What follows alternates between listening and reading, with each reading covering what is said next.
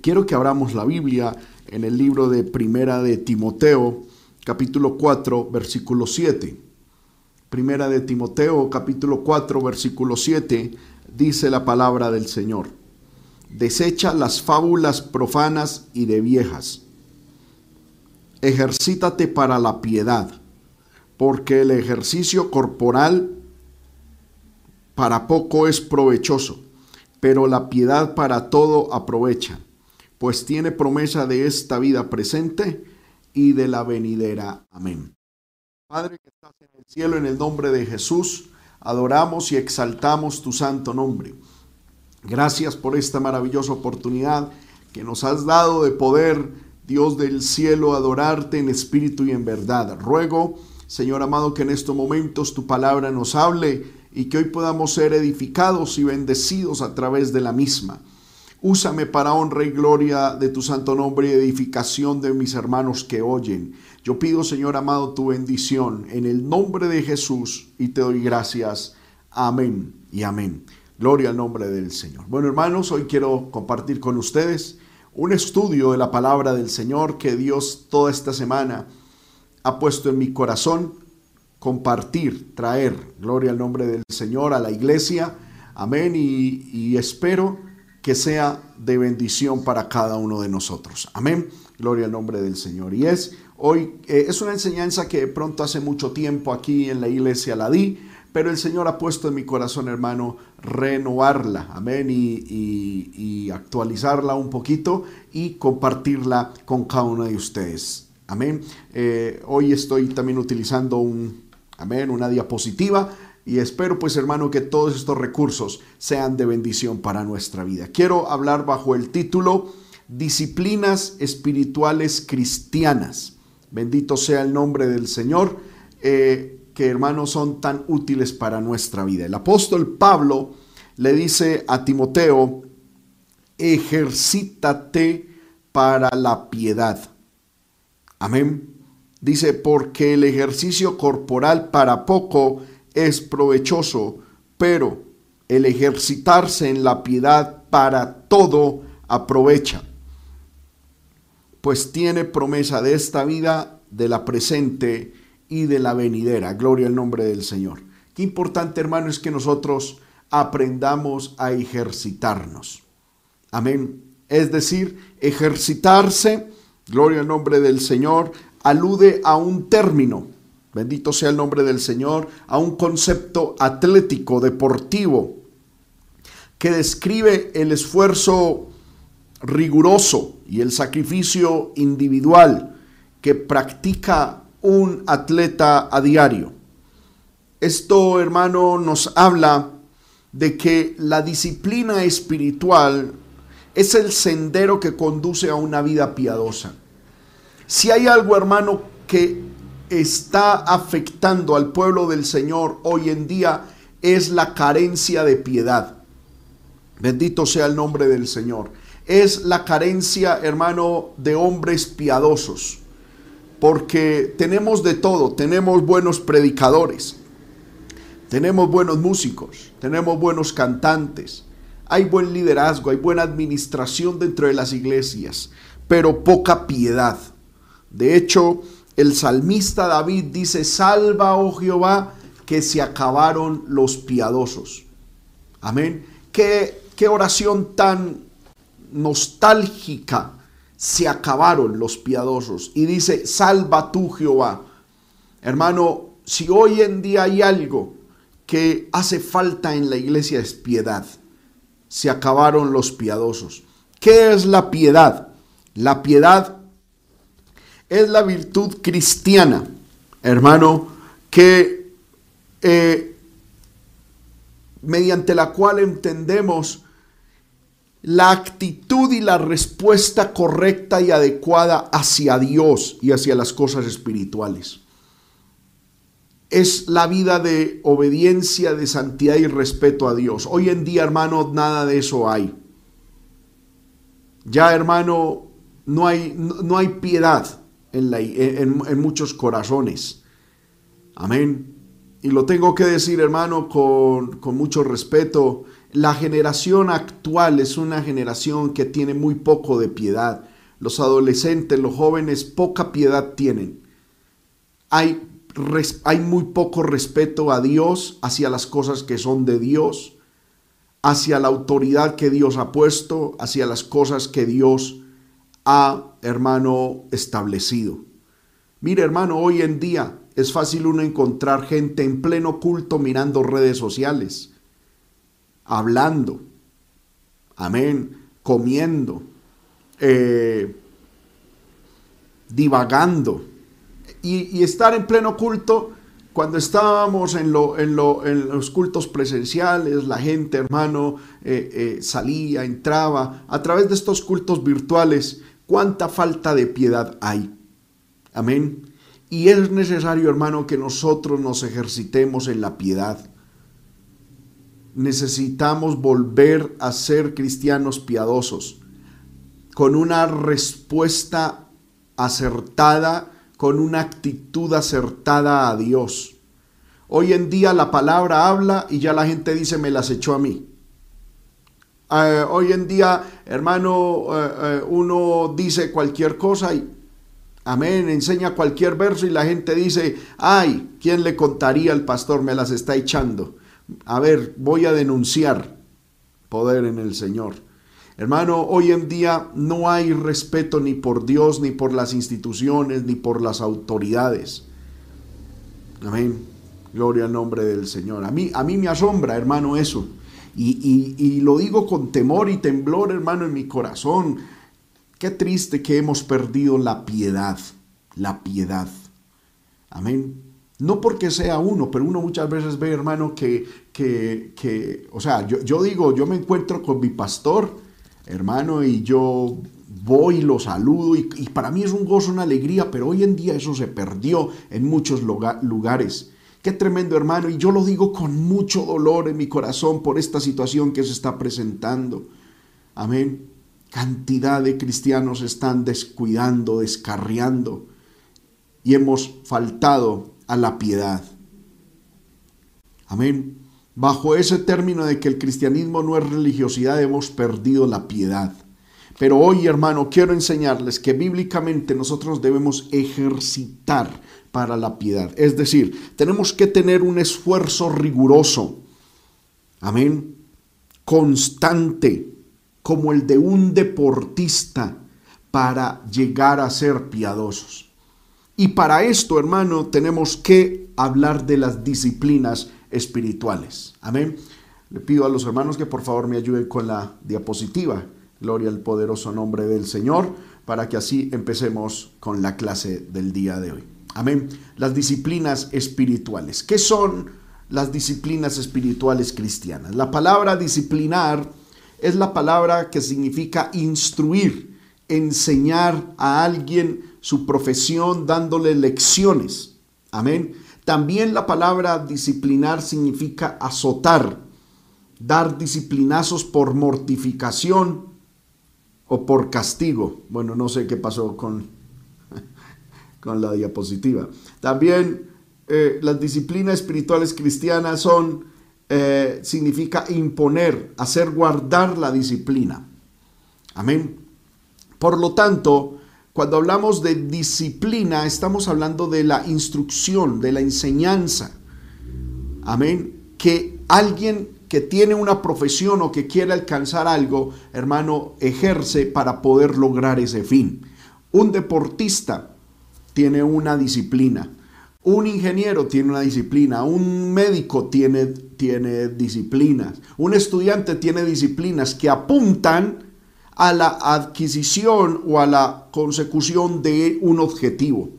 El cristiano tiene que tener disciplinas, hermano, que nos lleven a ser piadosos, a respetar a Dios, a respetar lo que es de Dios, a honrar a Dios y a ser fiel a Dios.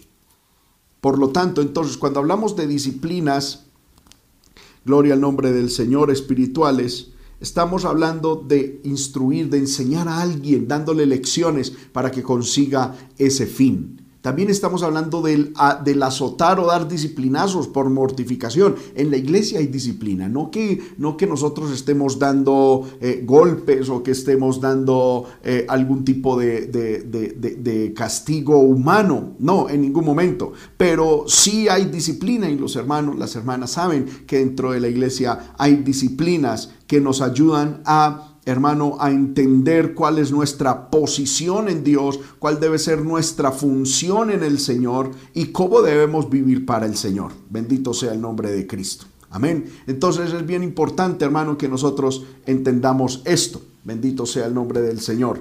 Ahora, la disciplina en sí mismo, hermanos míos, no tiene ningún valor sino es sino que la disciplina es un medio para efectivizar una tarea para hacerla efectiva. Amén. En nuestro caso como iglesia local aquí en Sogamoso, hermano, la visión que Dios nos ha dado es ser la iglesia que Dios quiere que nosotros seamos. Es decir, una tarea espiritual, por lo tanto, nuestras disciplinas son espirituales y tenemos todos que ejercer disciplinas espirituales. Las disciplinas espirituales en sí mismas, hermano, no pueden convertirse en nuestro objetivo. Esto nos haría religiosos sin tener una relación viva con Dios. Vuelvo y repito, las disciplinas son medios, medios, instrumentos, eh, recursos que Dios nos ha dado para llegar a un fin. ¿Cuál es el fin de todo cristiano? Ser piadoso. Ser piadoso. Yo por ahí he escuchado gente que dice que el fin del cristiano es parecerse a Cristo. Y si bien es así, hay que tener cuidado con eso. Porque el parecerse a Cristo puede incluir la idea de ser Dios como Cristo. Me parece que implícito hay un, un, un un, deseo y un pensamiento de autoglorificación. Gloria al nombre del Señor. Nosotros los cristianos tenemos que buscar ser piadosos. Y Dios es el que nos hace como Cristo, si Él quiere. O sea, según su voluntad. Lo que usted y yo tenemos que buscar es la piedad. La piedad. Ser piadosos. Y esa piedad como Cristo fue piadoso, nos hará parecidos a Cristo en su conducta. Pero muchas veces, hermano, por ejemplo, hay canciones que dicen, yo quiero ser como tú. A mí me cuesta cantar eso, porque yo no quiero ser como Dios. Dios es Dios, yo soy creación. Y yo jamás deberé pedirle a Dios que me haga como Él. no sé, eh, eh, eh, me da miedo decirlo de esa manera. Yo lo que quiero es que mis acciones se parezcan a las de Dios, que mi corazón sea muy parecido al de Dios, entendiendo de que Él siempre será Dios y yo siempre seré creación. Amén. Entonces, la meta de todo cristiano es ser piadoso, piadoso. Y al ser piadoso, seremos piadosos como Cristo fue piadoso aquí en la tierra. Bendito sea el nombre del Señor. Ahora, ¿Cuáles son las eh, disciplinas espirituales del cristiano? ¿Cuáles son las disciplinas espirituales que nos ayudarán a llegar a ese nivel? Amén, eh, eh, que Dios quiere para nuestra vida. Son cinco. Según hermano el estudio, hay muchos, gloria al Señor, aleluya, bendito sea el Señor, amén.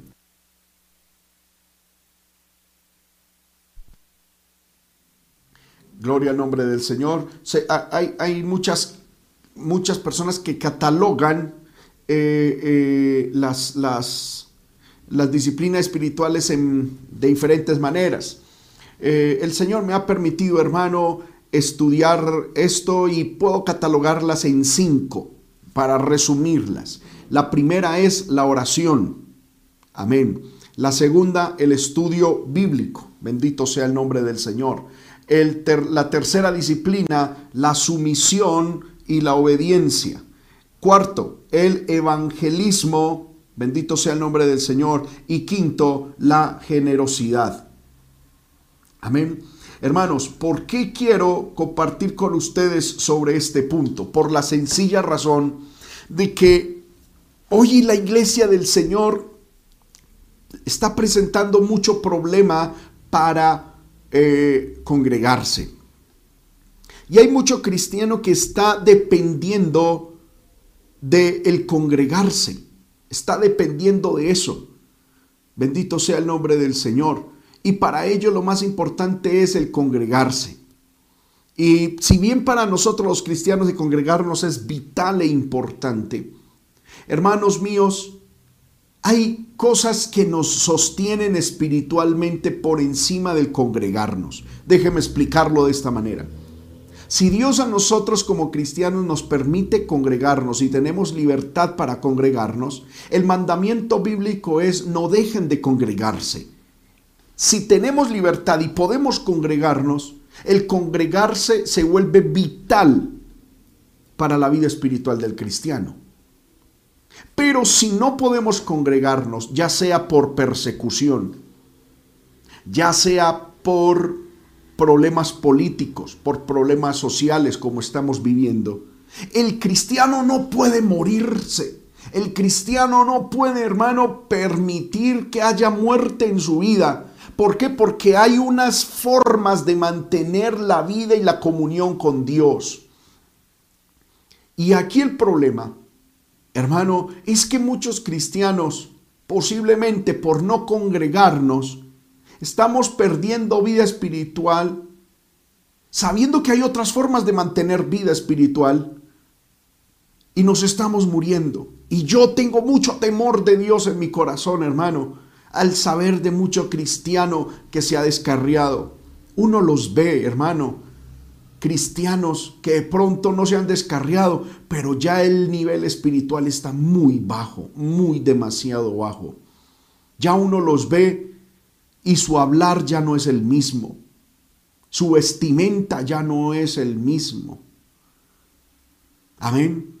Ya se empiezan a hacer y a practicar cosas que, que antes no se practicaban.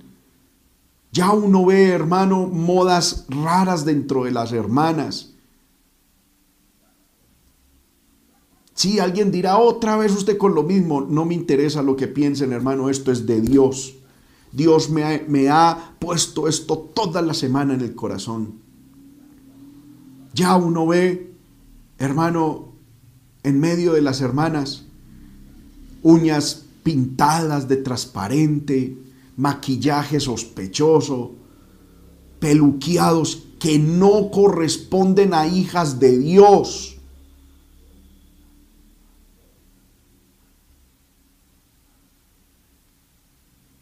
Y, hermano, yo a veces me pregunto, uno ve, hermano, publicaciones en las redes sociales que uno dice esto, eh, eh, eh, esta persona, este hermano, esta hermana, ya ha menguado, ya ha bajado espiritualmente. Amén. Y hay personas, hermano, que en esta cuarentena se han dado el lujo de ejercitarse en lo económico, en lo académico, en lo físico. Amén. Pero, no, pero están mal en cuanto a la fe y a la piedad. Ya parece, hermano, que en muchos cristianos el mundo se ha metido mucho. La carne está como muy alborotada.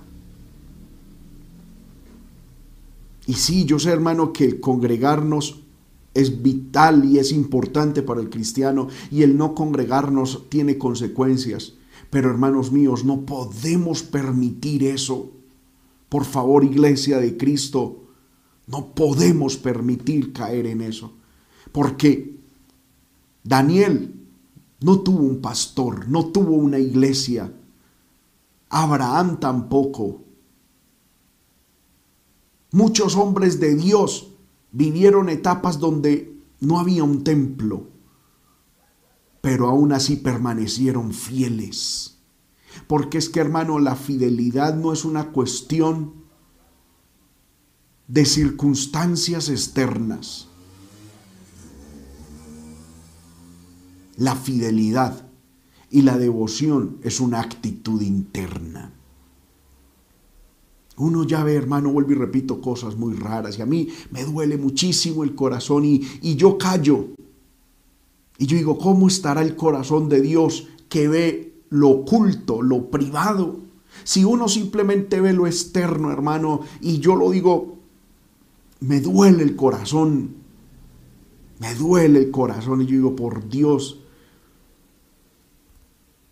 simplemente porque llevamos un tiempo sin congregarnos ya esta gente este hermano, esta hermana, ya, o sea, como dice Pablo, en tan poco tiempo habéis caído de la gracia. ¿Quién os fascinó para, habiendo empezado por el Espíritu, ahora estar terminando en la carne y justo a días del arrebatamiento de la iglesia? No nos engañemos, hermano, Dios no puede ser burlado.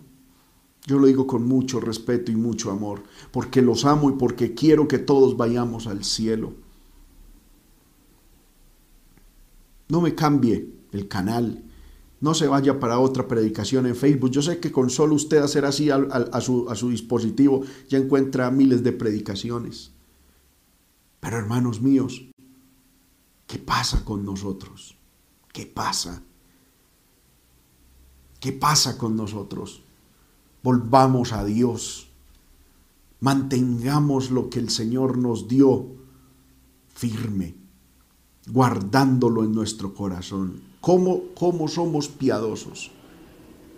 Hermano, volviendo a las disciplinas espirituales. La primera disciplina, la oración. Amén. La oración, hermano, vamos a estudiarla porque la Biblia dice orando en todo tiempo, todo tiempo. Amén. ¿A qué me refiero con oración? Me refiero, ahora, la, disciplina de la oración tiene primero esto de la oración personal. Y es la oración propia de cada cristiano para mantener una vida en victoria. Yo muchas veces me pongo a mirar, hermano, hermanos y hermanas, que ya uno habla con ellos y uno ya no les ve atisbo de oración. A lo sumo orarán ahí por la comida, dos o tres minutos antes de acostarse, cinco minutos antes de irse, como, como la religión tradicional, simplemente se persignan, pero ya no hay vida espiritual. Uy, hermano, es que eso se ve. Hay líderes, hermano, que uno habla con ellos y uno ya no les ve vida espiritual. No les ve vida de oración. Hay cristianos, hermano, que ya no hay, ya no tienen vida de oración. Están secos, muertos. Amén. Cuando hablamos de oración personal, estamos hablando de que la Biblia, hermano, por lo menos nos está invitando a orar una hora diaria. Yo le pregunto, hermano, ¿usted ora una hora diaria como mínimo? Jesús le dijo a Pedro, ¿no habéis podido orar ni siquiera una hora. O sea, el Señor dice, ¿cómo es posible que no ore ni siquiera una hora? Hay, hay, yo sé que muchos me van a señalar, ay, que yo soy un religioso, que a la oración no se le pone tiempo, pero Jesús le puso tiempo. Jesús dijo, no habéis podido orar ni siquiera una hora, tan siquiera una hora. Es como Dios queriendo decir, para mí lo mínimo es una hora. Y hay cristianos, hermano, que ni una hora, ni una hora oran. Poder en el Señor y quieren mantener una vida de victoria. Yo le invito, hermano, a que en el nombre del Señor, en, de este culto en adelante, propongámonos orar y cumplir estas, estas disciplinas espirituales. Ahora, la Biblia habla de orar mínimo una hora, pero lo normal, pienso yo, sería darle el diezmo del tiempo a Dios, es decir, mínimo dos horas con 24 minutos. Usted puede hacer orar este tiempo de varias maneras. Primero, de una sola, en un solo bloque. Puede hacerlo en dos bloques, uno en la mañana, otro en la noche. Puede hacerlo como Daniel tres veces al día o como David siete veces al día. Lo cierto, hermano, es que tenemos que orar y orar mucho, y más en este tiempo tan peligroso en el que estamos. Hermanos, volvamos a la oración. Pero también la Biblia nos habla de la oración grupal. ¿Por qué? Porque la oración grupal nos habla de unidad. Ahora, de pronto usted dice, hermano, no nos podemos reunir. Pero hermano, muchas iglesias tenemos programas de oración grupal a través de los medios de comunicación. Y a mí, hermano, me parte el corazón saber mucho cristiano, mucho cristiano, que teniendo forma, hermano, no se unen a, los, a, las, a las actividades programadas de oración. Aquí yo le voy a hablar un poquito más directamente a la iglesia que el Señor nos ha dado a, a cuidar y a pastorear. Hay hermanos que nunca se han unido a, nuestras, a nuestros devocionales en la mañana. Pero uno los ve en otras reuniones, los ve muy activos en las redes sociales. Y uno dice, ¿será que es que si no hay internet de verdad? ¿Será que es que no hay forma o es que qué?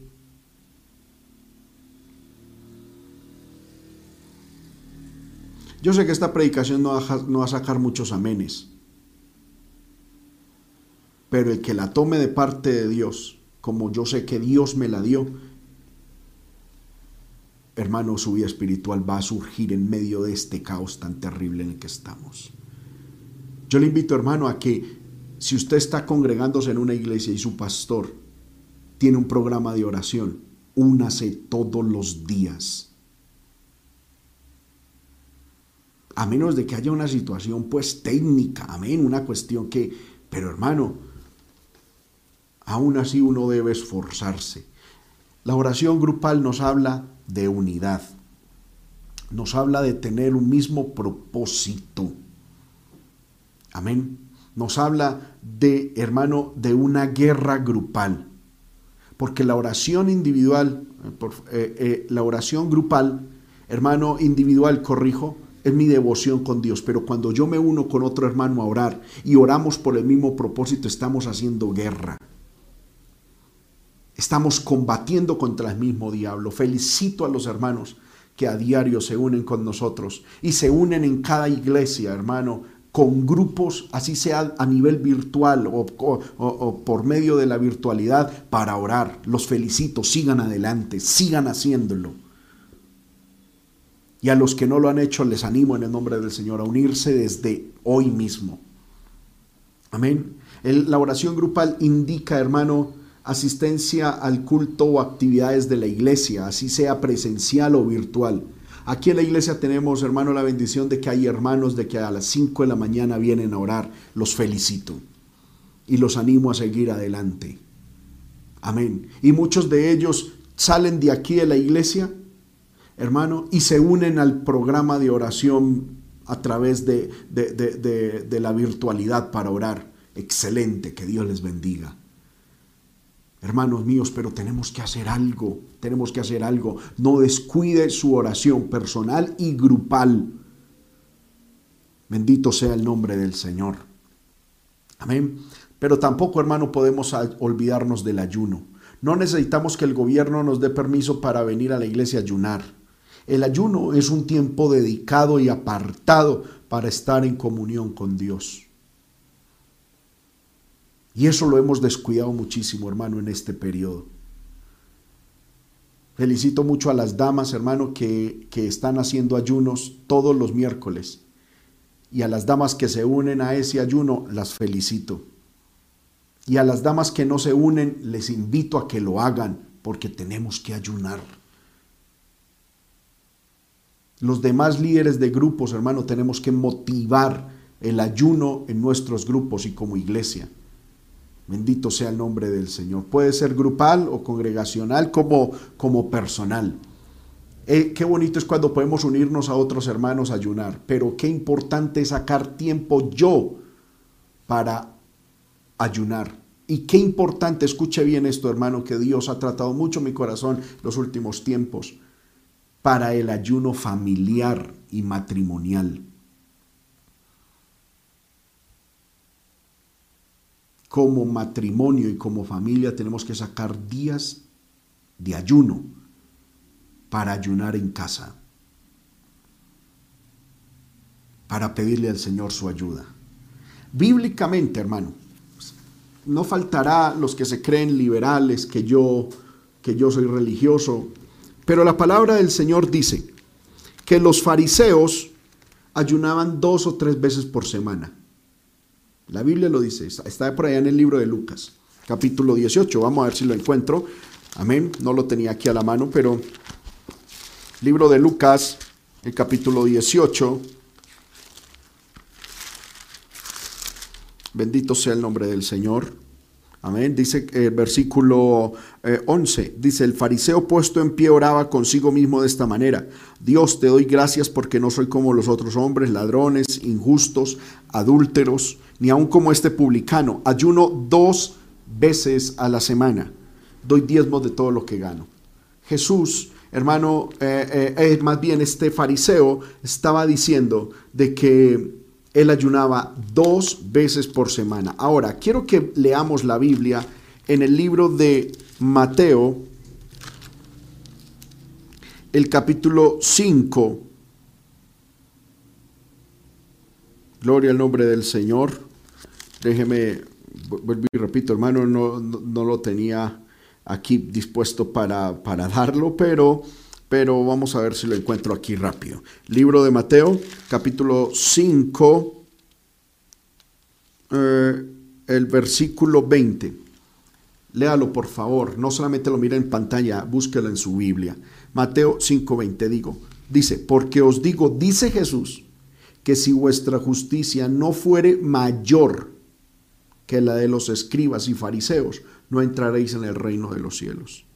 Es decir, Jesús está diciendo, los fariseos ayunaban dos veces por día y lo hacían con malas intenciones y lo hacían con un corazón perverso, pero lo hacían. Lo hacían.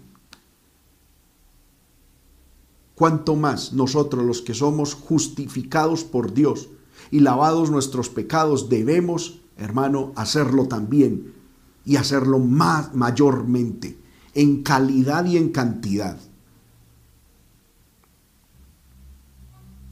Por eso, hermano, yo invito, de pronto alguien dirá, hermano, pero entonces ¿qué dejo de trabajar? Hermano, yo, yo no sé, yo no sé usted qué va a hacer, ni no, la cuestión es, yo enseño la palabra. Nosotros debemos acondicionar nuestra vida para obedecer la palabra y no modificar la palabra para que se ajuste a nuestra vida. Nosotros deberíamos estar ayunando mínimo dos veces por semana. Yo le invito que si usted trabaja, por lo menos aparte el domingo, así no nos estemos congregando para ayunar. Recordemos, hermano, que el ayuno bíblico eh, tiene diferentes tipos, es diverso. Amén. Hay ayunos completos y parciales. El ayuno bíblico bíblico es de 6 de la tarde a 6 de la tarde del otro día. Es decir, Usted empezaría, por ejemplo, hoy a las 6 de la tarde y termina mañana a las 6 de la tarde. Ese es el ayuno bíblico, lo que se llama el ayuno judío, el ayuno bíblico. Pero también lo puede hacer parcial. Amén. Es decir, por lo menos la mitad, de 6 de la mañana a 6 de la tarde. Ese es el ayuno parcial en cuanto a tiempo. También lo puede hacer en cuanto a comida. Es decir, eh, eh, voy, a tomar agua, lo único que se permite en la palabra, y dedicar ese tiempo, hermano, para apartarlo y buscar el rostro del Señor en oración y en estudio de la palabra. Pero también la Biblia nos habla de la vigilia. ¿Qué es la vigilia? Es apartarnos en la noche para estar en comunión con Dios. Es negarle el sueño a nuestros ojos para estar en comunión con Dios. También hay varios tipos de vigilias. Está la vigilia completa, que es de 6 de la tarde a 6 de la mañana. Y también está la vigilia parcial. Usted puede decir, la Biblia separa la vigilia completa en cuatro vigilias. Está la vigilia de 6 a 9, de 9 a 12, de 12 a 3 y de 3 a 6 de la mañana. Usted puede decir, voy a estar la vigilia completa, de sol, se puso el sol hasta que salga el sol, buscando el rostro del Señor. Una tremenda bendición. Pero si por algún motivo, que no sea sueño, pereza, cansancio, sino tiene que trabajar, tiene, bueno, otras cuestiones, entonces decir, voy, voy a apartar un tiempo, por lo menos de 9 de la noche a, a 12, voy a estar en oración, en estudio de la palabra, o de 9 a 3 de la mañana, voy a estar en oración, son dos vigilias. Hágalo muy frecuentemente para mantener su vitalidad espiritual, para mantener su comunión con Dios. Mire, hermano, alguien dice, uy, hermano, pues es que yo trabajo y llego trasnochado. No nos, no nos mintamos. ¿Cuántas veces, hermano, nos quedamos hasta las 12, 1 de la mañana viendo películas, hermano, revisando Facebook, hablando bobadas, y al otro día nos levantamos como si nada? No nos dejemos engañar por el diablo. Amén. No nos dejemos engañar por Satanás, hermano. Y hagámoslo. ¿Cuántos decimos amén? ¿Me siguen amando, hermano? Aleluya. Tenemos que, hermano, volver al retiro espiritual. Al retiro. Justamente, eh, creo que la, está muy, muy, tiene mucho zoom porque ahí voy a hablar otras cositas y no se va a ver más en la pantalla. Justamente yo hablaba con mi esposa estos días y decía, tenemos que volver al retiro espiritual. ¿Qué es el retiro espiritual? El retiro espiritual es la decisión que uno toma de apartar dos o más días en ayuno para estar en comunión con Dios. Amén. El retiro espiritual eh, eh, es decir, voy a apartar dos días. Alguien dirá, hermano, pero uno como ama de casa, hermana, hermano, no, no, no, no, no, no saquemos excusas vanas. Muchos de nosotros decimos, voy a sacar dos días y me voy a ir a pasear, me voy a ir a, a esto y lo otro.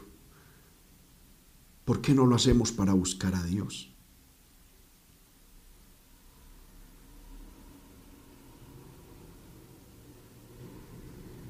Amén. ¿Por qué, hermano, para el mundo sí? ¿Por qué para nosotros sí hay tiempo? Hay gente, hermano, que le es fácil hasta en la empresa pasar una carta. Solicito permiso porque tengo que, ir a la, tengo que ir a la finca dos días. ¿Por qué? Porque la vaca va a parir. Perdóneme el ejemplo. Es que mi vaca va a parir y entonces tengo que estar ahí voy a sacar dos días. Y se los dan y se van. Pero para hacer un retiro, algunos dicen, pedir permiso para hacer un retiro, que el Señor reprenda al diablo. Hermano, y queremos irnos con el Señor. Perdóneme, perdóneme, pero esto fue una, una, predicación que yo luché toda la semana. Yo le decía, Señor, por favor, esa no, esa no, esa no, esa predicación no. Y el Señor me despertaba en la madrugada, el Señor me despertaba, hermano, temprano para pensar y para poner esta palabra en mi corazón. Queremos irnos con el Señor, pero no queremos invertir tiempo de comunión con el Señor. Volvamos al retiro espiritual. Saque dos días de ayuno. Usted no va a morir por eso. Saque dos días, tres días de ayuno y busquemos el rostro del Señor. El retiro es un tiempo apartado para entrar en oración, en estudio de la Biblia y en meditación de la misma. El retiro, hermano, no es retirarnos a mirar Facebook, a ver, no, no, no, es a estudiar la palabra, a orar y a meditar en la palabra del Señor. ¿Sabe por qué muchas veces nuestro corazón está cargado? Porque no ayunamos. ¿Sabe por qué muchas veces, hermano, hay ataduras de iniquidad en nuestra vida que no podemos eh, eh, vencer porque no ayunamos? En el libro de, Isaías, capítulo 58, dice que el ayuno, el ayuno, hermano, eh, nos sirve para muchas cosas. Miremos qué dice el libro de Isaías, capítulo 58, el versículo 5 en adelante.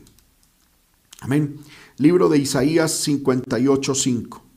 Tal es el ayuno que yo escogí, que de día el hombre aflija su alma, que incline su cabeza como junco y haga cama de, de silicio y de ceniza. Versículo 6. ¿No es más bien el ayuno que yo escogí desatar ligaduras? El ayuno de Dios desata ligaduras. de impiedad. Segundo, suelta cargas de opresión. Tercero, deja ir libre a los quebrantados. Y cuarto, rompe todo yugo. Muchas veces, hermano, todavía no me quiten el, texto, por favor. Muchas veces hay iniquidad, impiedad en nuestra vida, pensamientos impíos. De hecho, impiedad es falta de piedad.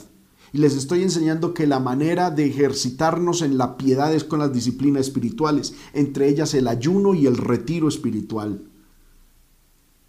Hay impiedad, ya no respetamos a Dios, ya no respetamos los hombres de Dios, ya no respetamos las cosas de Dios, se nos da lo mismo la iglesia o no, y es lo mismo, eso es impiedad.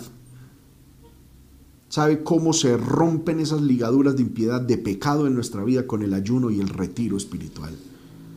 Muchas veces, hermano, nuestros corazones están oprimidos, cargados con el esposo, con la esposa, con los hijos, con el pastor, con la pastora, con la iglesia, con, todo mundo y hay una carga terrible. Y, y, sabes, la única manera de soltar esas cargas que oprimen nuestra vida no es, perdóneme la expresión, haciéndonos los locos, es ayunando, ayunando y sacando tiempo de retiro espiritual. Amén. ¿Sabe cómo, de, hermano, cómo Dios sana a los quebrantados? Muchas veces nuestro corazón está quebrantado, herido. Amén. Y estamos atados, atados a, a un resentimiento, a un dolor. La única manera de ser libres de ese quebrantamiento de corazón es el ayuno y el retiro espiritual. Y muchas veces, hermano, tenemos yugos, yugos. ¿Qué es el yugo? El yugo era un palo. Yo sé que muchos hermanos conocen eso, que le ponen a los bueyes para dirigirlos. Y hay yugos espirituales que Satanás pone en nuestra vida. Yugos, hermano, en nuestra mente. Yugos, hermano, eh, económicos, las deudas los sentimientos, el carácter, son cosas que Satanás logra poner en nuestra vida, con ellos mm, conducirnos, hermano, hacia lugares donde no queremos ir y donde Dios no nos quiere llevar, pero que Satanás nos lleva, nos lleva como borregos. Y muchas veces nosotros decimos, pero ¿por qué mi hogar eh, llegó a este estado? ¿Por qué llegué a esta situación de amargura? Amén. Muchas veces nosotros los cristianos, hermano, caemos en situaciones de depresión, de amargura. Esos son yugos que Satanás pone en nuestra cabeza y nos lleva a, esos momentos. La única manera de romper eso no es que usted escriba por Facebook, pastor, por mí. Es que usted se meta en ayuno y en retiro espiritual. Dos, tres días a orar. El texto nos muestra de que, hermano, eh, eh, eh, todo yugo, todo yugo se rompe con el ayuno.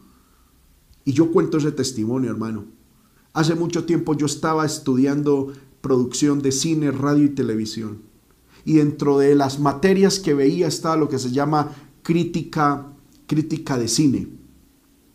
Y para esa, para esa materia, hermano, nos enseñaban, para uno ser crítico de cine, tiene que verse cinco, seis, hasta diez veces una misma película. Y usted sabe que una película, hermano, puede durar hasta dos horas, tres horas. Hermano, y muchas veces, y, yo estudiando, me ponían a ver película y yo pasaba días enteros viendo una sola película.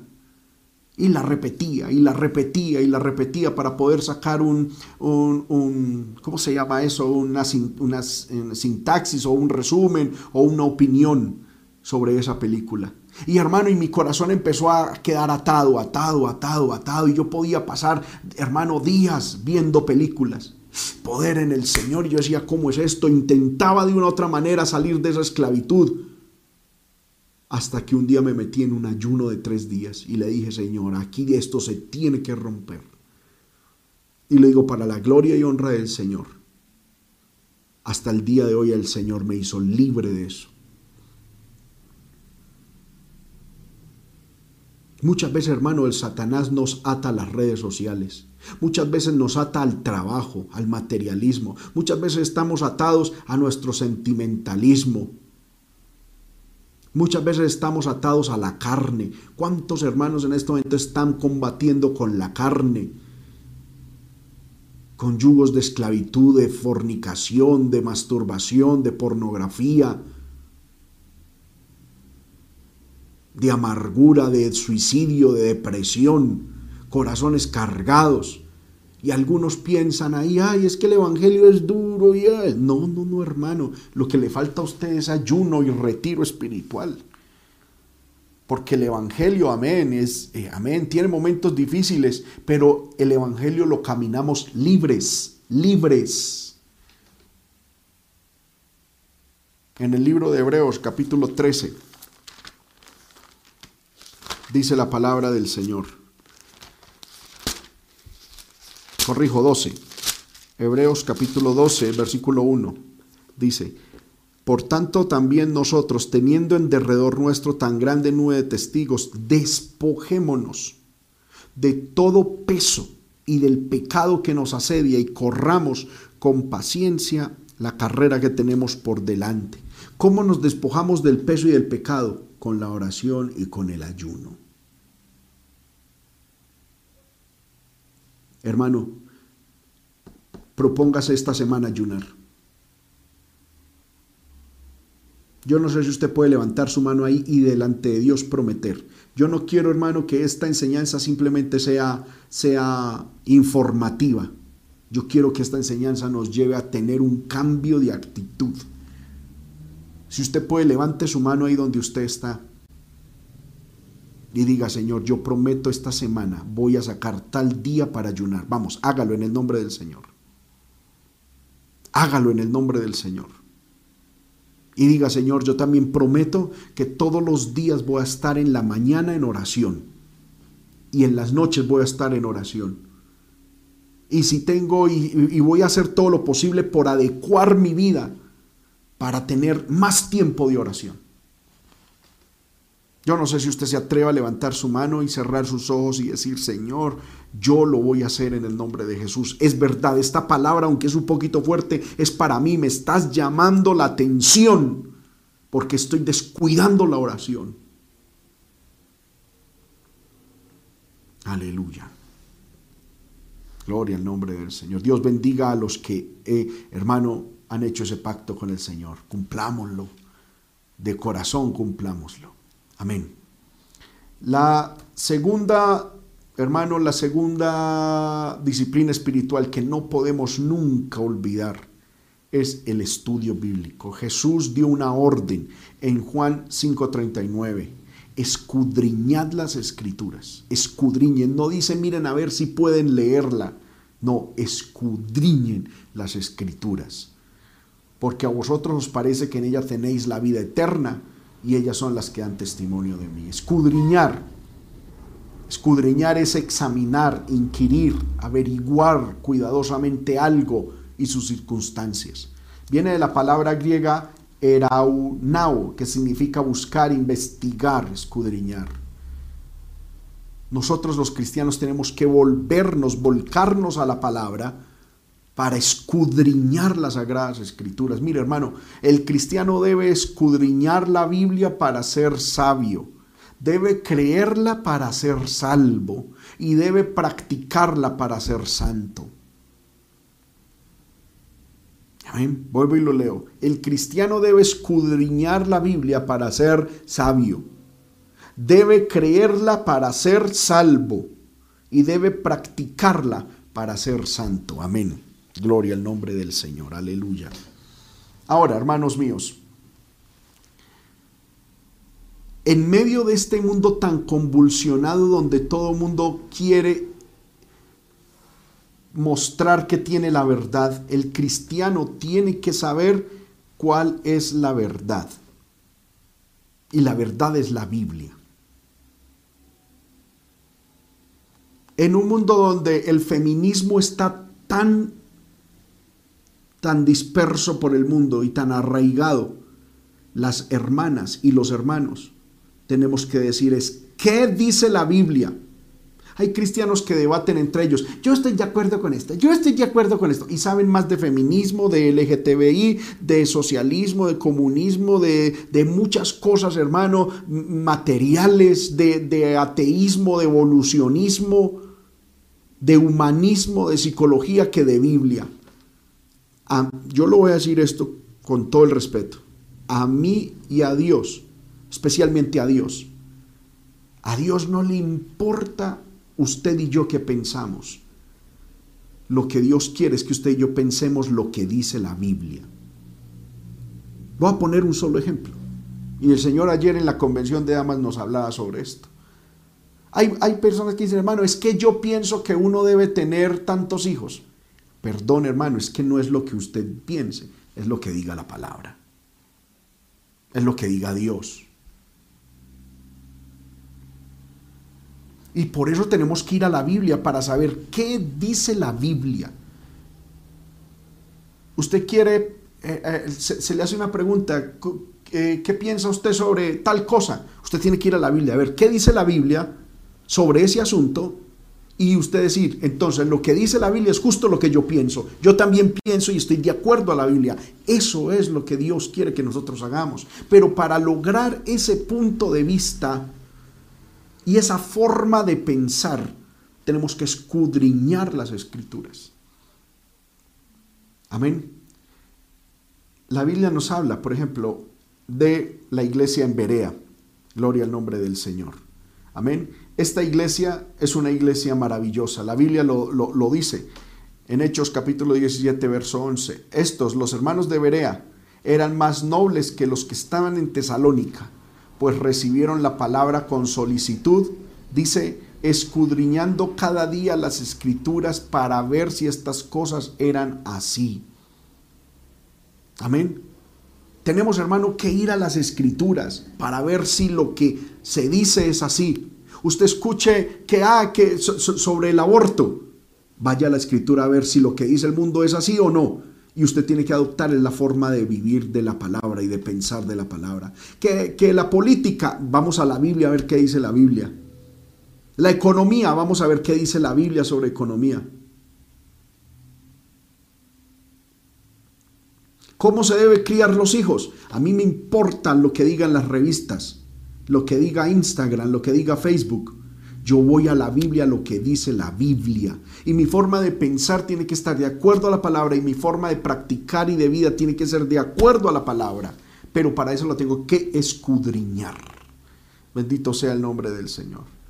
Aquí, hermano, le voy a presentar un método de estudio bíblico básico. Le, le, voy a enseñar básicamente cómo estudiar la palabra del Señor. Es el método de estudio devocional. Amén. El método bíblico devocional implica tomar un, un, pasaje de la Biblia. Amén. ¿Podemos ponerlo? Gloria al nombre del Señor. El método de estudio bíblico devocional implica tomar un pasaje de la Biblia, extenso o breve, y meditarlo en oración, hasta que el Espíritu Santo le muestre la manera de aplicar esa verdad a su propia vida de una manera personal que sea práctica, posible y mesurable, es decir, medible. Bueno, no, no sé, hay problemas para presentar la diapositiva. Gloria poderoso nombre del Señor. Usted, hermano, puede tomar una hoja, anotar el pasaje que está leyendo. Amén. Escribir lo que usted, lo que Dios le habló a su corazón sobre ese pasaje. Bendito sea el nombre de Cristo. Aleluya. Gloria al nombre del Señor. Déjenme aquí que, amén, se presentó un problema para que los hermanos vuelvan a capturar mi, mi, mi diapositiva. Gloria al poderoso nombre de Dios. Amén. Ahora creo que sí. Si los hermanos pueden actualizar ahí la... Amén. Muy bien que se había desconectado aquí mi wifi. Amén. No, estábamos en red. Entonces, hermano, la idea es que usted haga un cuadrito de estos en su casa, en una hoja. Ponga la fecha. En esta parte de arriba escribir el pasaje que usted va a leer. marque cuando haya orado, porque no podemos estudiar las escrituras sin antes orar y pedirle al Espíritu Santo que nos hable. Nunca se atreva a estudiar la palabra del Señor sin antes solicitarle a Dios la iluminación. Segundo, lea el pasaje y medite en el pasaje y ahí escriba, gloria al nombre del Señor, lo que Dios a usted le habló. Amén. Lo que Dios a usted le enseñó en ese capítulo. Tercero, gloria al nombre del Señor. Podemos ponerlo de nuevo. Amén. Escriba una aplicación, es decir, usted cómo va a aplicar ese texto bíblico. Amén. Aquí en, este, en esta parte, escriba su aplicación. Y luego escriba el texto para que usted lo memorice. Bendito sea el nombre del Señor. No se preocupe por eso, ahí está saliendo algo sospechoso. Amén. Vamos a mirar rápidamente un método, como un ejemplo de cómo se estudia la palabra. Amén. Aquí puse, hermano, eh, una fecha cualquiera, 30 de junio del 2009. Amén. Vamos a leer la Biblia, no lo vamos a hacer ahora, pero se pone allá. Amén. Aquí en, en esta segunda, en esta parte, el pasaje que voy a leer, Lucas 12 del 22 al 26. Luego oro al Señor y le pido a Dios que me instruya Amén. Eh, que es, esa ese paso nunca puede faltar. Ahora, ¿qué me habló Dios sobre ese punto? Es que no debería estar tan preocupado. Dios tiene cuidado de mí, de todas, Dios tiene cuidado de todas mis necesidades. Puesto que Dios me ha dado la vida, es seguro que puedo confiar en que Él será mi proveedor. Puedo aprender del ejemplo de los pájaros, en que ellos no se preocupan por el futuro, Dios los cuida a diario de una manera básica. Y si Dios cuida de los pájaros, seguro que también cuidará de mí. Además de estar preocupado, no me hace ningún bien. Nunca hace que la situación se revierta. Así que ¿de qué sirve estar preocupado? De nada. Escribí un mandamiento que debo obedecer.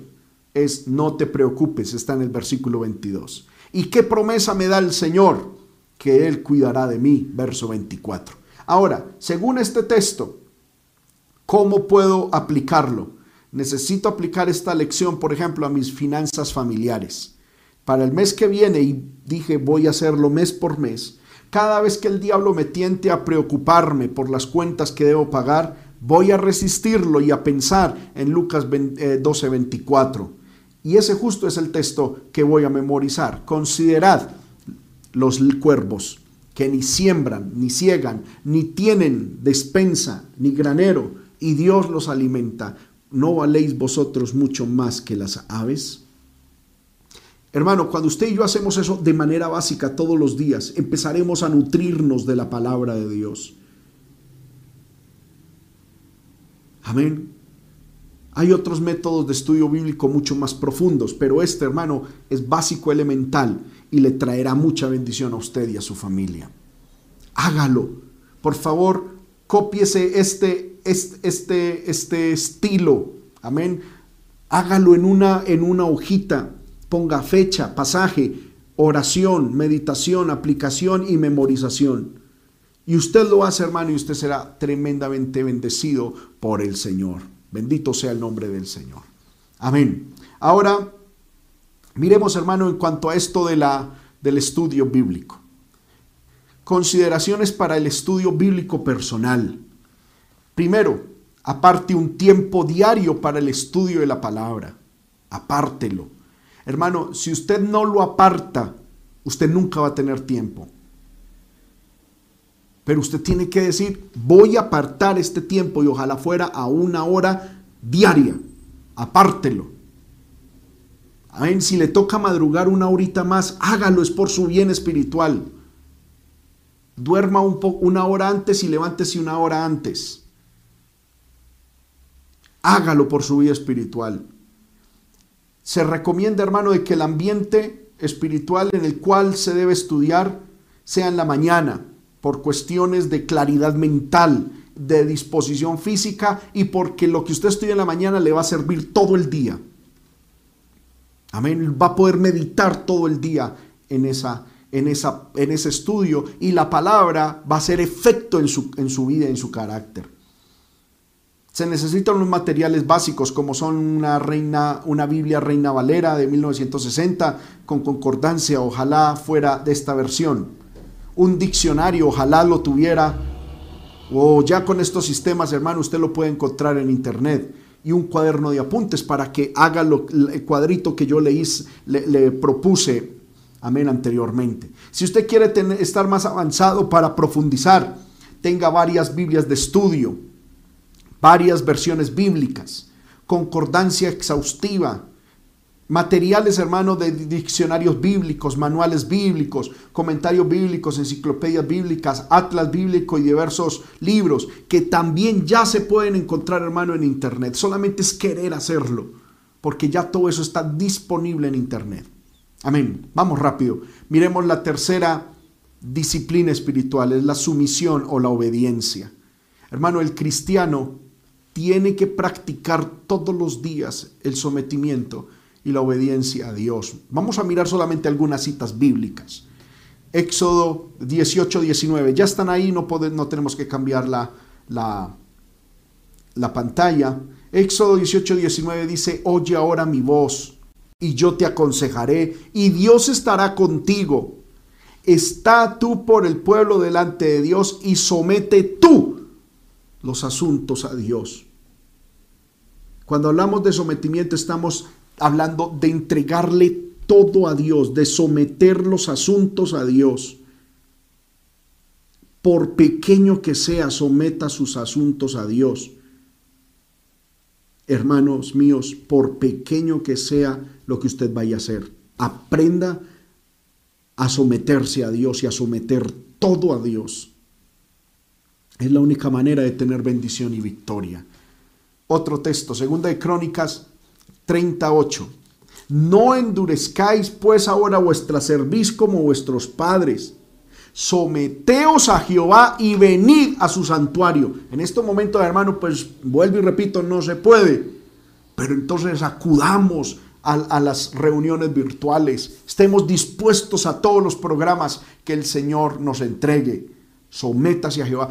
Hermano, muchas veces Dios nos permite la bendición de tener convenciones y uno ve, mientras estamos en convenciones, gente por allá montando fotos en parques, gente viajando, gente, y yo, por Dios, hermano, sometámonos a Dios cumpliendo con los planes que Dios nos ha dado y los programas que Dios nos ha dado el cual Él ha santificado para siempre y servid a Jehová vuestro Dios y el ardor de su ira se apartará de vosotros. Cuando nos sometemos a Dios y le servimos, hermano, la ira de Dios se aparta y tendremos su gracia, su misericordia. Romanos 6:16 dice, ¿no sabéis que si os sometéis a alguien como esclavos para obedecerle, sois esclavos de aquel a quien obedecéis, sea del pecado para muerte o sea de la obediencia para la justicia? usted y yo o vamos a estar sometidos al pecado, al diablo para muerte o a Dios para, para, para la justicia. Entonces, escojamos, porque hermano, de, de, ser esclavos y servidores y estar sometidos, no nos vamos a escapar mientras estemos en este mundo. O sometemos nuestra vida al diablo para muerte, o somos esclavos de la obediencia para justicia. Yo personalmente decido ser esclavo de Dios. La Biblia dice que debemos someternos los unos a los otros en el temor de Dios. Qué importante en esto el sometimiento, entender quiénes son nuestras autoridades espirituales. La autoridad espiritual en el hogar es el esposo. La autoridad espiritual en la iglesia es el pastor. La autoridad en el país es el presidente y nuestra máxima autoridad es Dios. En el colegio, el profesor. En la universidad, el profesor. En la calle, el policía, el agente de tránsito. El cristiano tiene que estar sometido. Hay muchos cristianos muy alzados, muy briosos, muy orgullosos. Llega el policía y los para y ellos, a ver, pero ¿qué dice? A ver, es que yo también tengo derecho. No, hermano, tiene que usted practicar el sometimiento. Amén. Primera de Timoteo 3:10 dice que los líderes de la iglesia deben ser sometidos, sometidos a prueba y tienen que estar sometidos. Un líder de la iglesia no puede estar haciendo, perdóneme lo que, que diga así fuerte, lo que se le dé la gana. Un líder no puede estar hablando cosas por ahí, despropósitos de la iglesia ni de la obra. Los líderes de la iglesia, usted puede leer en 1 Timoteo 3:10 que está hablando de los diáconos y de los líderes. Tienen que ser sometidos a prueba y tienen que ser gente sometida a Dios. Y entonces ejerzan el diaconado si son irreprensibles. Bendito sea el nombre del Señor. Y termina, esta parte todavía no termina, pero en Santiago 4.7 dice, someteos a Dios, resistid al diablo y de vosotros huirá. El sometimiento es la clave de la victoria espiritual. Y también dice, por causa del Señor, primera de Pedro 2.13, por causa del Señor, someteos a toda institución humana, sea el rey como a superior. Es decir, allá vuelve y habla sobre la autoridad. El cristiano se somete a Dios, se somete a la palabra y se somete a las autoridades que Dios ha puesto. Y más aún si son en el Señor y son en la iglesia. Aprendamos, hermano, esa lección. Mi papá, cosa, hermano, que me haya enseñado entre muchas otras cosas, a quien bendigo y honro. Mi papá un día me enseñó y eso se me quedó grabado. Cuando usted vaya a un lugar, identifique quién es la autoridad en ese lugar y póngase a su disposición y sométase. Le va a ir bien en la vida, mi hijo, me decía. Y hasta el día de hoy el Señor me ha permitido hacerlo de esa manera. Amén. Vamos rápido con el evangelismo. La cuarta disciplina que todo cristiano debe hacer, independientemente si, si hay o no programa en la iglesia, es que esto es una cuestión personal, es evangelizar. Jesús dijo, id y haced, y predicad el evangelio a toda criatura. Rápidamente, la palabra id significa, es la palabra poreomai, que significa pasar de un lugar a otro se usa para indicar procedimiento o curso y se usa para las despedidas. Iglesia de Cristo, levántate, sal de tu pereza, conquista el mundo para Dios. Hermano y hermana, recuerde que usted es justo lo que Dios necesita para impactar su entorno. La Biblia dice, id y predicad el Evangelio, eh, id por todo el mundo id por el mundo. Cuando habla de mundo es la palabra griega cosmos, que significa orden, disposición, ornamento, adorno. La cosmovisión es la manera de ver e interpretar el mundo. Jesús está diciendo, salgan de sus lugares de reposo y vayan al sistema reinante de pecado en el ser humano. Vayan a las diferentes cosmovisiones. Si a su lado, hermano, hay una persona que, que, eh, que piensa diferente, a esa persona es que Dios te está enviando. Yo lo digo para honra y gloria del Señor, hermano. Donde el Señor me está permitiendo vivir, a la mayoría ya los hemos evangelizado. Desde el portero hasta el jardinero, ya le hemos hablado del Señor. Bendito sea el Señor. La palabra, ¿qué debemos hacer? Ir por el mundo y predicar. No es ir por el mundo a pasear ni a tomarnos fotos, es a predicar, es publicar hacer patente algo, es pronunciar un sermón, es reprender agriamente a alguien que está en un vicio o que tiene un defecto, es amonestar. Jesús está diciendo, salgan de sus lugares de reposo, vayan al sistema de pecado reinante en el ser humano, vayan a las diferentes cosmovisiones y proclamen con su vida y palabra que el Evangelio. El Evangelio significa buenas nuevas o buenas noticias. ¿Cuál es el Evangelio que debemos proclamar? El Evangelio del reino. Por lo tanto, Jesús está diciendo, salgan de sus lugares de reposo, vayan al sistema de pecado reinante en el ser humano, vayan a las diferentes cosmovisiones y proclamen con su vida y palabras el Evangelio del reino de Dios. ¿Y a quién debemos hacerlo? A toda criatura. La palabra criatura es la palabra griega katisis, que significa creación. Pero también katisis se puede traducir como instituciones humanas. Está ya en Primera de Pedro. Las instituciones humanas, la naturaleza, el hombre, la familia, la sociedad y la iglesia. Por último, el Señor dice entonces, salgan de sus lugares de reposo y vayan al sistema de pecado reinante en el ser humano. Vayan a las diferentes cosmovisiones y proclamen con su vida y palabras el Evangelio del reino de Dios en toda la creación y en todas las instituciones humanas. Iglesia de Cristo, debemos predicar, debemos predicar. Hermanos, usted quiere que la presencia de Dios sea real en su vida y en su hogar, predique, evangelice. Sirvámosle a Dios. Que no pase una semana sin nosotros hablarle a alguien de Cristo. Y por último, la quinta disciplina espiritual es la generosidad. La generosidad es un mandato bíblico. Dice la palabra Éxodo 35:5. Tomad entre vosotros ofrenda para Jehová.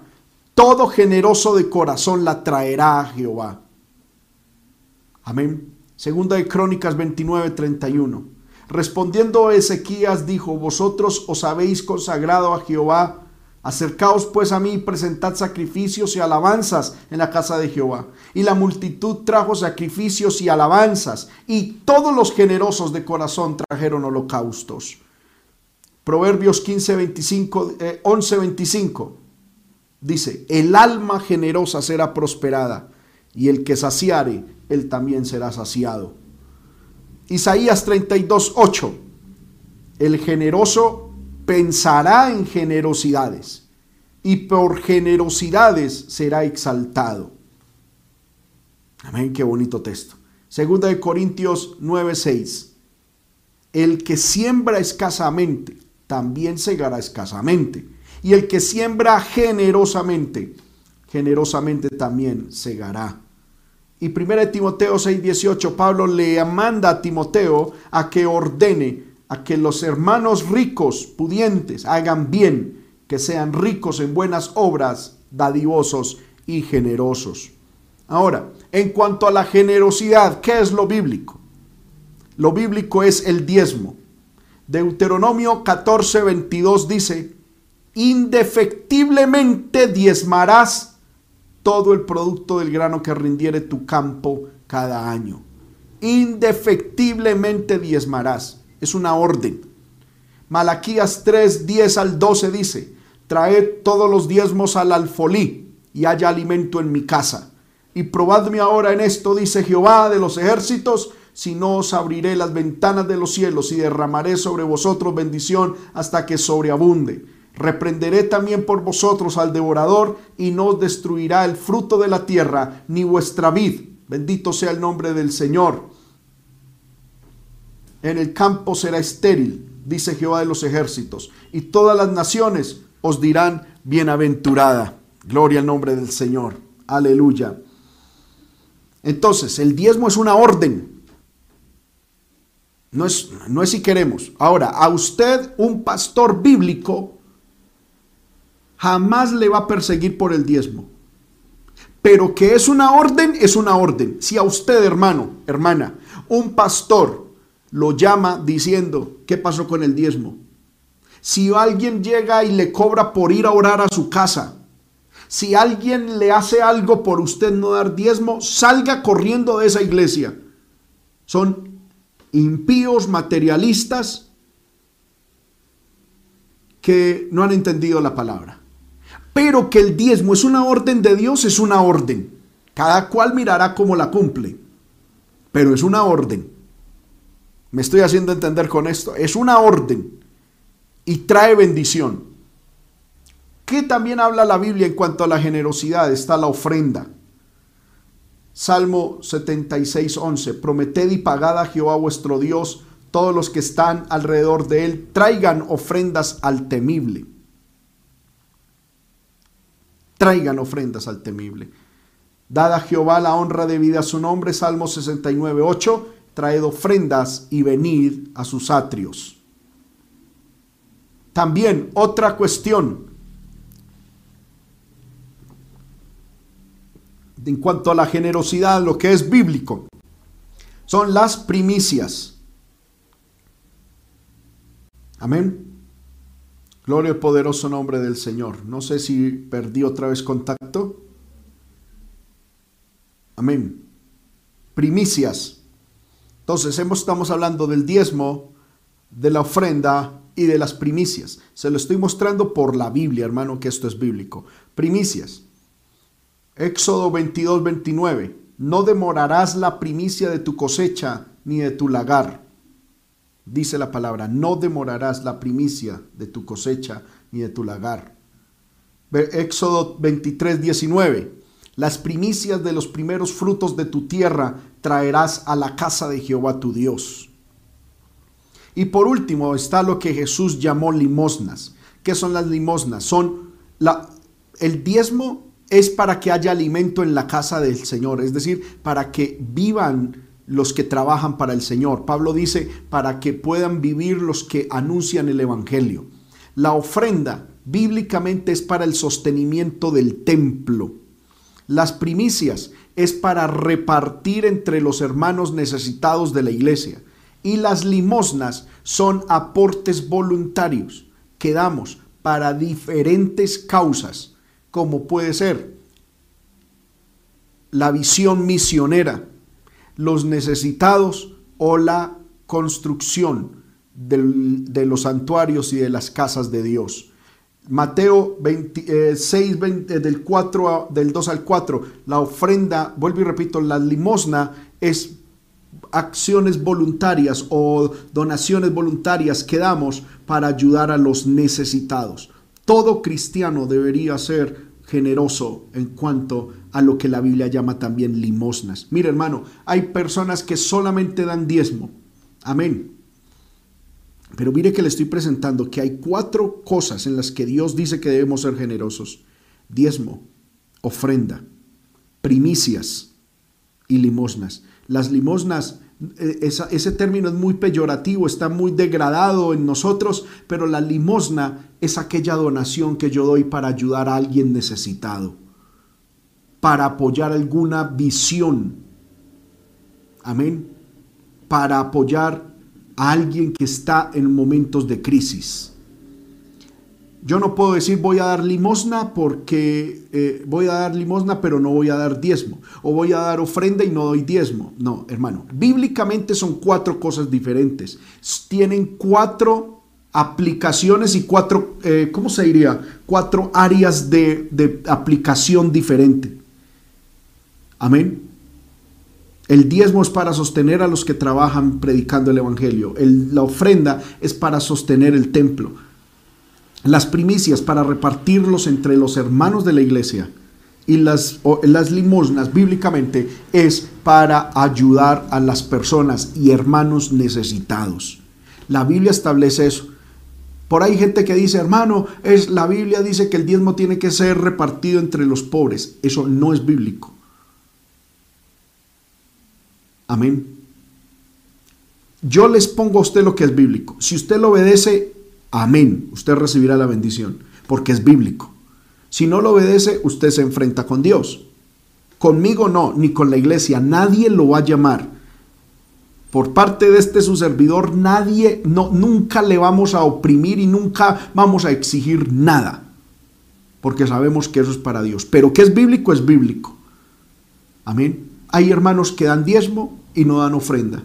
Otros que dan ofrenda pero no dan diezmos. Hay otros que dan primicias pero no dan el resto. Amén. Cada cual le dará cuentas al Señor. Yo estoy predicando lo que, hermano, bíblicamente tenemos que hacer. Ahora, alguien dirá, pero hermano, si no hay templo. Mire, hermanos, los judíos llevan más de dos mil años sin templo y sin embargo diezman cuatro. Cuatro diezmos tienen ellos. Amén. Porque es que el diezmo no es para algo particular o, es, no, no, no es un pago que yo estoy haciendo. El diezmo es para el Señor. Por eso yo les he dicho, hermano, en lo posible, por favor, no me den el diezmo a mí, tráiganlo a la iglesia. Tráiganlo a la iglesia. Lo bíblico es traer el diezmo al alfolí tráigalo a la iglesia y presénteselo a Dios, la ofrenda, las primicias. Y si usted tiene algo para dar limosna, hermano, o sea, la ofrenda para algún hermano necesitado, puede traerlo o puede dárselo a la persona. Y con respecto a esto, a la limosna, que la Biblia lo llama limosna, Jesús lo llama limosna, pero realmente es un acto de, con, de, aleluya, de, se me fue la palabra, es un acto de compasión. Dice, cuando des limosna no hagas tocar trompeta delante de ti como lo hacen los hipócritas en las sinagogas y en las calles para ser alabados por los hombres. De cierto os digo que ya tienen su recompensa. Mas cuando tú des limosna, es decir, es ofrenda para los hermanos necesitados, no sepa tu izquierda lo que hace tu derecha, para que sea tu limosna en secreto, y tu Padre que ve en lo secreto, te recompensará en público. Bendito sea el nombre del Señor. Amén. Gloria al nombre de Cristo. Hermanos, necesitamos aprender a que no es lo mismo, porque vuelvo y repito, la gente hoy dice, no, es que yo como mi diezmo, pero yo lo reparto. No, eso no es bíblico. La Biblia dice que hay que llevar el diezmo, la ofrenda, y todo esto, hermano, es a donde el Señor nos permite congregarnos. Que el Señor nos ayude. ¿Cuáles son las cinco disciplinas espirituales que nos mantienen vivos espiritualmente hablando? Que nos ayudan a ejercitarnos en la piedad, y ser piadosos. Porque alguien puede decir, hermano, lo de la oración estoy de acuerdo, lo del estudio bíblico estoy de acuerdo, la obediencia y el evangelismo estoy de acuerdo. No estoy de acuerdo con la generosidad.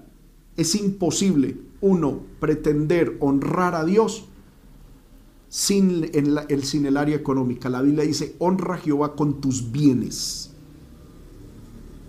Amén. Entonces, tenemos que nos ejercitamos en la piedad y mantenemos vigente vida espiritual en nosotros, orando. Ya les expliqué, leyendo la palabra, obediencia y sometimiento, porque si no hay obediencia la oración no sirve para nada. Obediencia, evangelismo, evangelice. Sabemos que aquí en la iglesia hay grupos de evangelismo. Por cuestiones de esto, hermano, no hemos podido hacer el, el plan de evangelismo. Pero hágalo usted. Coja un tratado, vaya, repártalo evangelice a alguien, llame a alguien y predíquele el evangelio. Compartamos las buenas nuevas del evangelio de Dios y seamos generosos en el área económica con lo que Dios le corresponde, a Dios le corresponde. Porque hermano, lo que económicamente es nos dice la palabra, eso no nos pertenece a nosotros, le pertenece a Dios. Que el Señor nos ayude. Vamos a orar, hermano, en estos momentos. Vamos a pedirle al Señor que Dios nos ayude a mantener y a retener la vida espiritual. Estamos en momentos críticos, momentos difíciles. Ah, quiero hacer una salvedad, porque pronto no faltará, yo no estoy mirando aquí comentarios en las redes sociales, no faltará el impío, el que no entiende el Evangelio o la persona que está diciendo, ay, está diciendo esto es para que llevemos diezmos. No, hermano, no es para eso. Dios a nosotros nos sostiene. Y yo como pastor también diezmo. Y yo también doy ofrendas. Y yo también, bueno, no, cultivo la tierra, pero cuando así el Señor nos ha permitido disfrutar de alguna primicia, la iglesia es testiga de que lo hacemos bíblicamente. Y también damos ofrendas, lo que la Biblia llama limosna para los necesitados. Continuamente, hermano. No tengo por qué estar diciendo públicamente, pero continuamente lo estamos haciendo en las posibilidades que el Señor nos da. Nosotros también diezmamos, nosotros también ofrendamos, nosotros también contribuimos y lo hacemos muchas veces por encima de lo que la Biblia lo enseña. No lo decimos con orgullo, lo decimos para la gloria del Señor. Amén, porque no faltará, ah, es que el pastor está yendo es para enriquecerse. No, hermano. Dios sabe cómo la integridad y que también damos para el Señor de esa manera.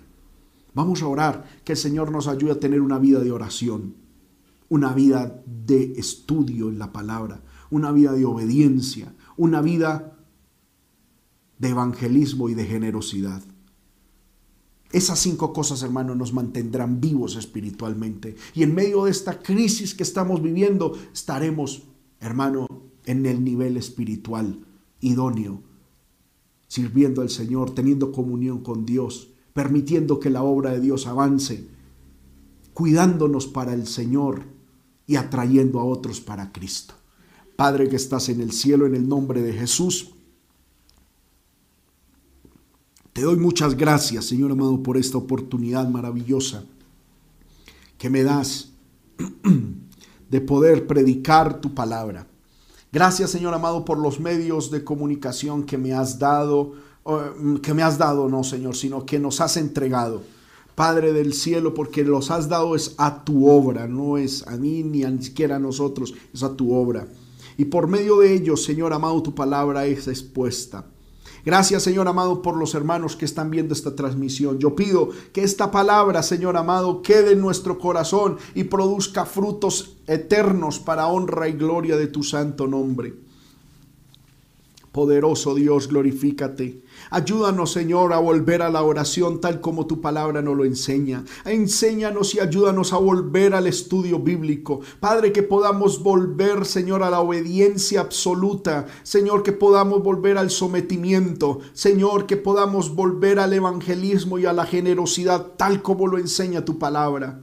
Poderoso Dios, permite que esta palabra quede clara, viva, Señor, en nuestros corazones y produzca frutos eternos. Señor amado, y que cada hermano, Señor, sea convencido por el Espíritu Santo, Señor amado, acerca de esta palabra, si es tuya o no es tuya.